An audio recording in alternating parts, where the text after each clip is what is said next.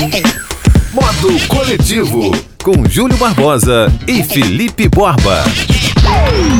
Salve, salve, eu sou o Júlio Barbosa e está no ar o Modo Coletivo, a sua dose semanal de informação sobre streaming e cultura pop. E como sempre, eu estou não ao lado, mas na mesma gravação que Felipe Borba. Fala, Borba! Sim, Júlio Barbosa, estamos testando processos. Eu vou bem também. Você vai bem? A gente vai bem, apesar da pandêmica pandemia. É, rapaz, é sempre bom lembrar que estamos testando novos formatos, né? A gente segue gravando de casa com o luxuoso toque final da Trix Sound Design, mas eu estou na minha casa e Felipe Borba está na casa dele. Não esqueça de seguir a gente na sua plataforma de podcast e baixar os, os episódios, pois isso nos ajuda a aparecer para mais ouvintes. Vamos que vamos, que o programa de hoje tem muita coisa. O Revisitando de hoje comemora os 51 anos do Festival Woodstock. Daqui a pouco Borba vem com tudo. E não é só o Disney Plus que chega aqui em novembro. No mesmo mês, o iFood começa a fazer entrega por drone. Falando nisso, motoboy que sofreu racismo é contratado por agência. Apple e Google retiram Fortnite da loja de aplicativos. Morre o criador da primeira imagem digital da história. E a gente começa o programa com o debate da semana. Felipe Borba, já começa contigo. Afinal, Romero Brito é arte ou não é? Eu acho que sim, tudo é arte. Independente do, do, do, que você julga gostar ou não, ser brega ou não, isso, isso é relevante com o quesito arte. Você não tem obrigação de gostar do que é arte, mas a arte está ali, ela existe.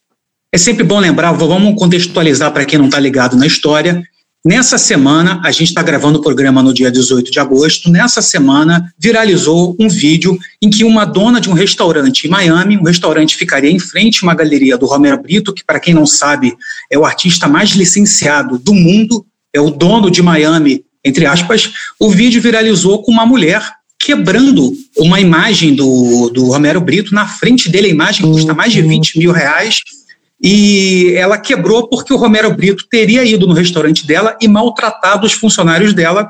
Só que isso tudo aconteceu em 2017, Borba. É outro fato curioso, né? Pois é, aconteceu em 2017, foi revelado agora, né, não sei com que intuito. É, as pessoas ouviram um lado só, né, que foi o, o, o fato da mulher reclamando e contando né, que isso aconteceu, mas ninguém tem prova de que isso realmente aconteceu, de que ele é esse tipo de pessoa. Eu não sou advogado dele, eu também não conheço Romero Brito, a não ser o que todo mundo já ouviu falar.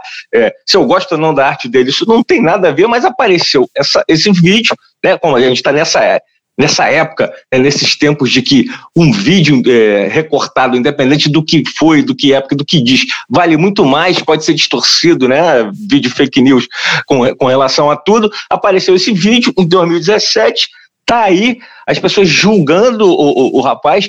Muitos dizem, né, de, tentando defender ele, dizendo que é, ele é brasileiro, ele é nordestino e por isso todo mundo caiu, de, caiu em cima dele com preconceito, com, é, julgando e dando o veredito final da, da conduta dele. Enfim, eu não sei, Júlio. Isso é verdade, Borba. Eu, como grande fã de livros, já li vários livros do Paulo Coelho, que é o escritor mais traduzido no mundo e muita gente não gosta do Paulo Coelho e nunca leu. Enfim, eu acho que o brasileiro sempre tem um pezinho no complexo de vira-lata. Afinal de contas, é, o cara que é, foi convidado para jantar no Palácio de Buckingham, né, com, com a rainha e o príncipe, que tem obras encomendadas por Madonna, Schwarzenegger, Michael Jackson, não é possível que seja uma aberração, não é possível que ele seja tão ruim a ponto de não ser considerado um artista, só para, né, em defesa da arte.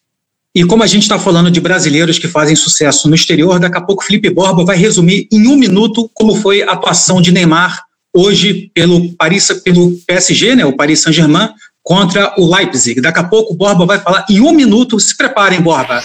Pegadinha de surpresa, se prepara, porque a gente vai falar de uma notícia muito chata de uma menina de 10 anos que foi estuprada no Espírito Santo é, por um tio né, cara, um crime, um crime bárbaro, né, como o estupro no Brasil, infelizmente é algo que ainda acontece, cara, uma menina de apenas 10 anos. Isso aí já é uma notícia mais do que trágica, é, só dias depois que o, que o tio dela foi preso, mas não foi só isso que chamou atenção, né, Borba? Pois é, não, não, é, não foi só isso. é, é, é, bom deixar claro que o crime de estupro, crianças sendo estupradas, né, sendo usadas é, de forma pedófila, é, é, isso existe no mundo inteiro, no Brasil nunca deixou de existir, está sempre às escuras.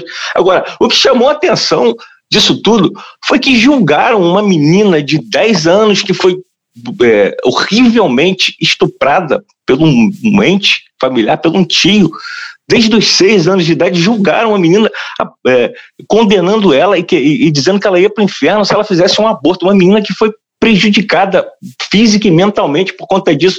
E teve uhum. um nome, né, que é uma lei, né, no Brasil e no mundo, se eu não me engano, você não pode revelar um, um, a identidade de um menor quando sofre esse tipo de violência, e foi divulgado em detrimento de, de, de polaridade política. Né? É, é, é, essa, essa pessoa que é, me ajuda a lembrar o nome dela, Júlio, que ela tem um, um codinome, um nome. Ela se chama, ela usa o nome Sarah Winter. Sim, pois é. Ela é uma das líderes da extrema direita e, e, em detrimento do poder ou sei lá do que, ela jogou o nome dessa criança é, para que todos saibam e, e criou, criou-se uma batalha de igreja e de, de de humanistas. Olha, Borba, nem tudo é má notícia. O Felipe Neto ele se colocou à disposição para pagar todos os custos de educação da menina até o fim da faculdade. Cara, tinha que ter alguma coisa boa nessa história toda, né, Borba? Termina esse assunto para a gente falar de coisa um pouco mais leve, Borba. É, é, é, verdade, é um alento, né? Espero que isso realmente seja cumprido, espero que seja verdade. É, e, enfim, ela conseguiu, amparada por lei, fazer o aborto, passa bem, é, só que é, o, o, que os médicos é, relataram é que ela ficou o tempo inteiro muito perturbada com o fato de ter que ter o neném e ficou agarrada a um ursinho de pelúcia. Isso é terrível. Meu Deus, isso é terrível.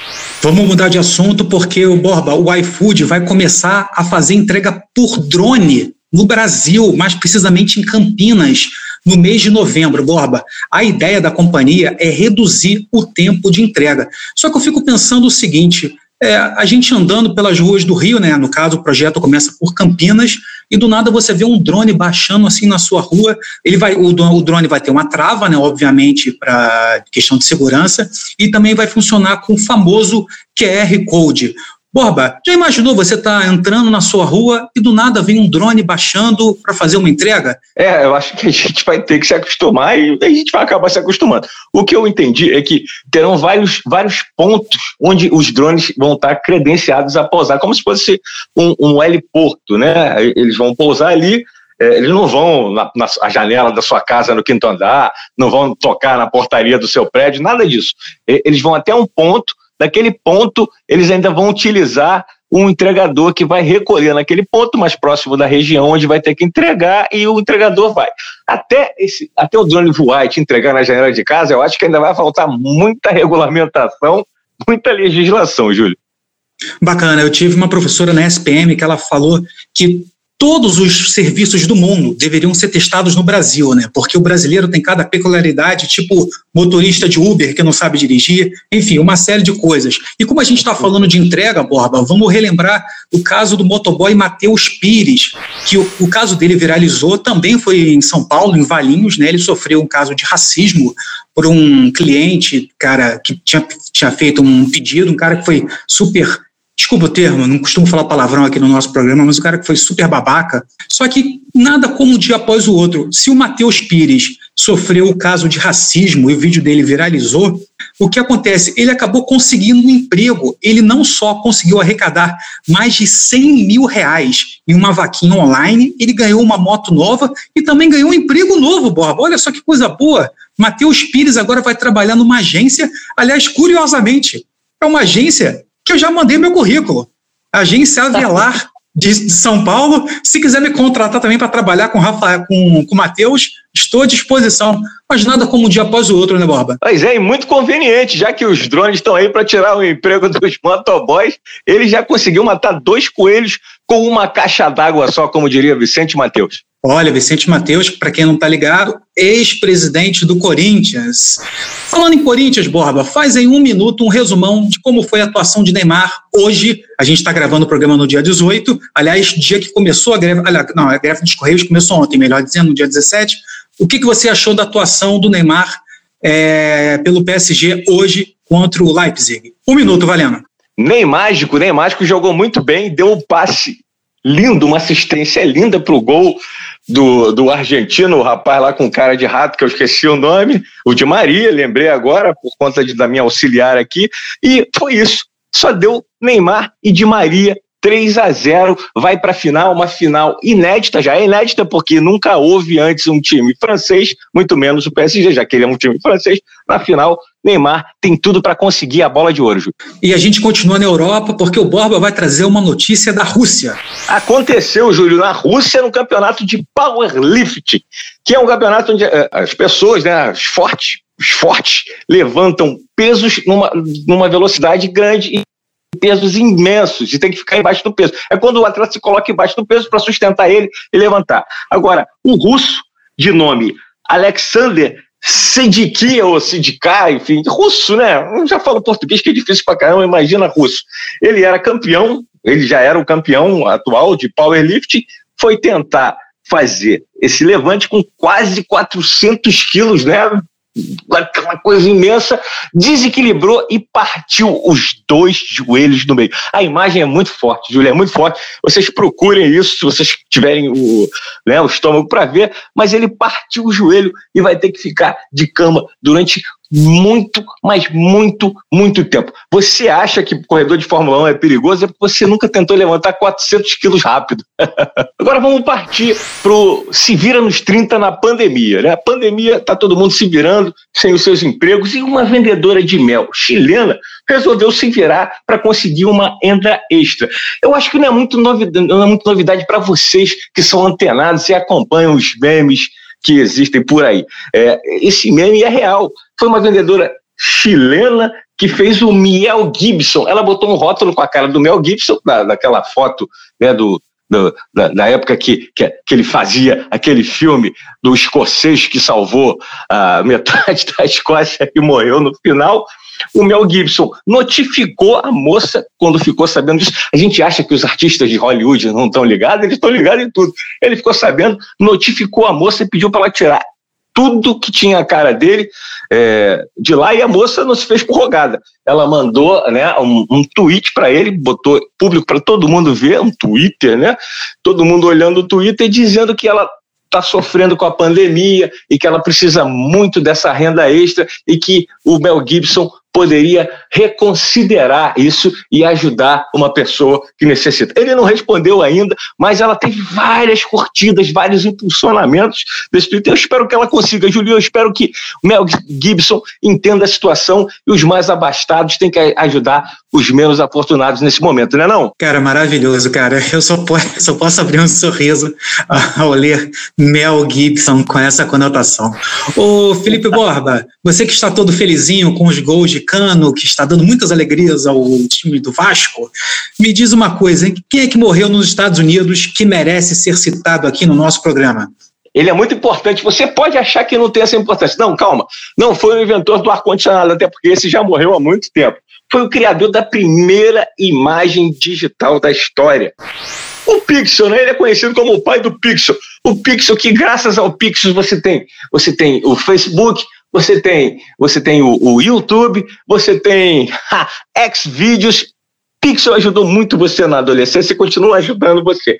Ele morreu nos Estados Unidos, ele é americano, Russell Kirsch, morreu hoje 91 anos agora, no mês de agosto. Infelizmente perdemos o pai do Pixel, ele que teve uh, a primeira imagem, né, que ele subiu em forma de pixel, né, de, de, dos pequenos pontinhos formando uma imagem, era preta e branca, e era a imagem do bebê, filho dele, Júlio Barbosa. Agora, imagina se esse sujeito tivesse morrido antes de inventar o Pixel.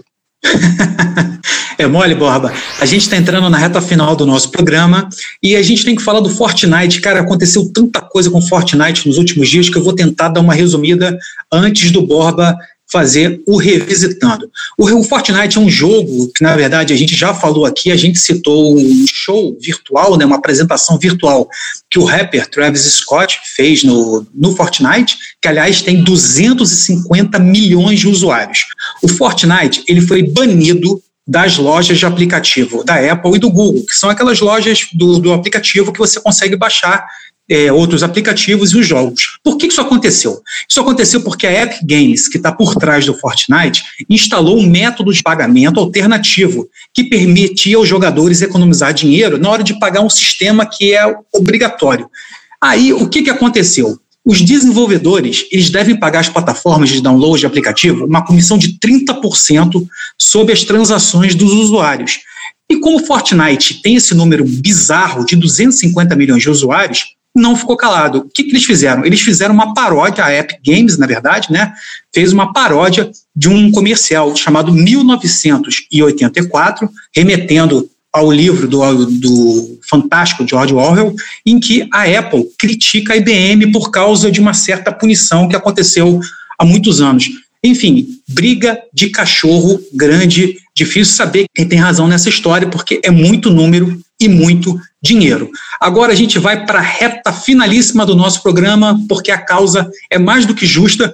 Borba, podemos falar que o Destoque foi o pai dos festivais? Foi o pai do, dos festivais, foi o pai do, do que disseminou a contracultura pelo mundo, a paz e o amor.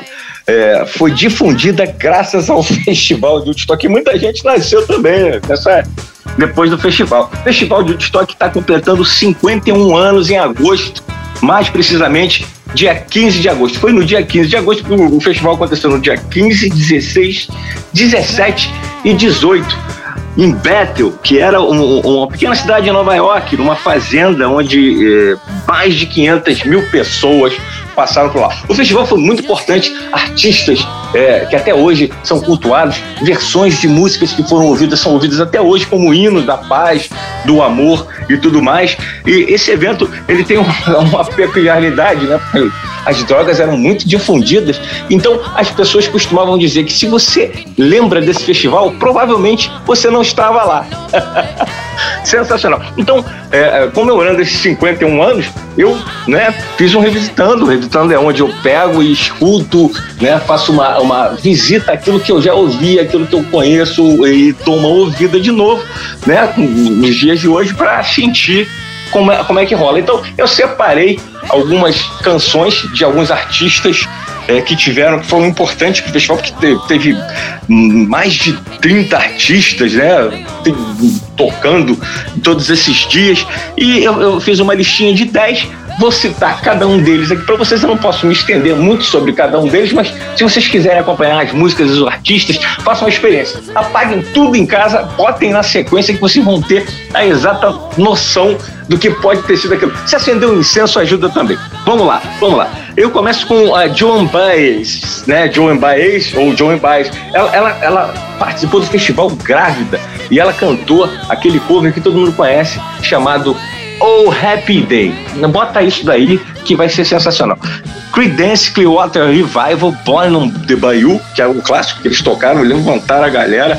Grateful Dead também com Dark Star. Essa música não é do mainstream deles, não é a música mais conhecida, mas ela dá uma viagem impressionante. Não podia faltar, é claro, Janis Joplin com a música Try Just a Little Bit Harder, também que é um hino, que, é, que foi sensacional. Na sequência você vai se dar bem. Jefferson Jefferson's Airplane, com White Rags também, que é uma canção que dá aquela viagem bacana e gostosa. Santana, o guitarrista Carlos Santana com a música Waiting também, que não é o mainstream, mas fez parte dessa loucura toda.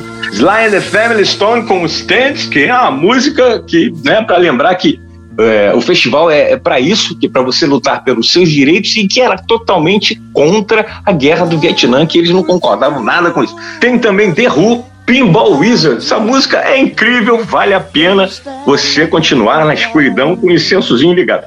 Agora, Joe Cocker, With a Little Help from My Friends. Meu inglês não é bom, mas essa música é sensacional. Cover dos Beatles, onde tem coisa falando sobre paz, vídeo de paz. Essa música é tocada exaustão. E para fechar, ele que foi o último a se apresentar no festival e vai ser o último dessa lista também, Jimmy fucking Hendrix, o maior guitarrista de todos os tempos com Purple Haze. Bota essa música, fecha com ela, cai de joelho no chão e quebra a sua guitarra se estiver em casa. Sensacional. Júlia, é com você. Valeu, Borba. A gente vai ficando por aqui e é sempre bom lembrar: se você quer, quer gravar a sua música, o seu filme, o seu jingle, quer gravar coisa com o melhor equipamento do Rio de Janeiro, entre no site trixproduções.com.br e faça o seu orçamento com o Ricardo Bento. Até semana que vem. Fui! Modo Coletivo, com Júlio Barbosa e Felipe Borba.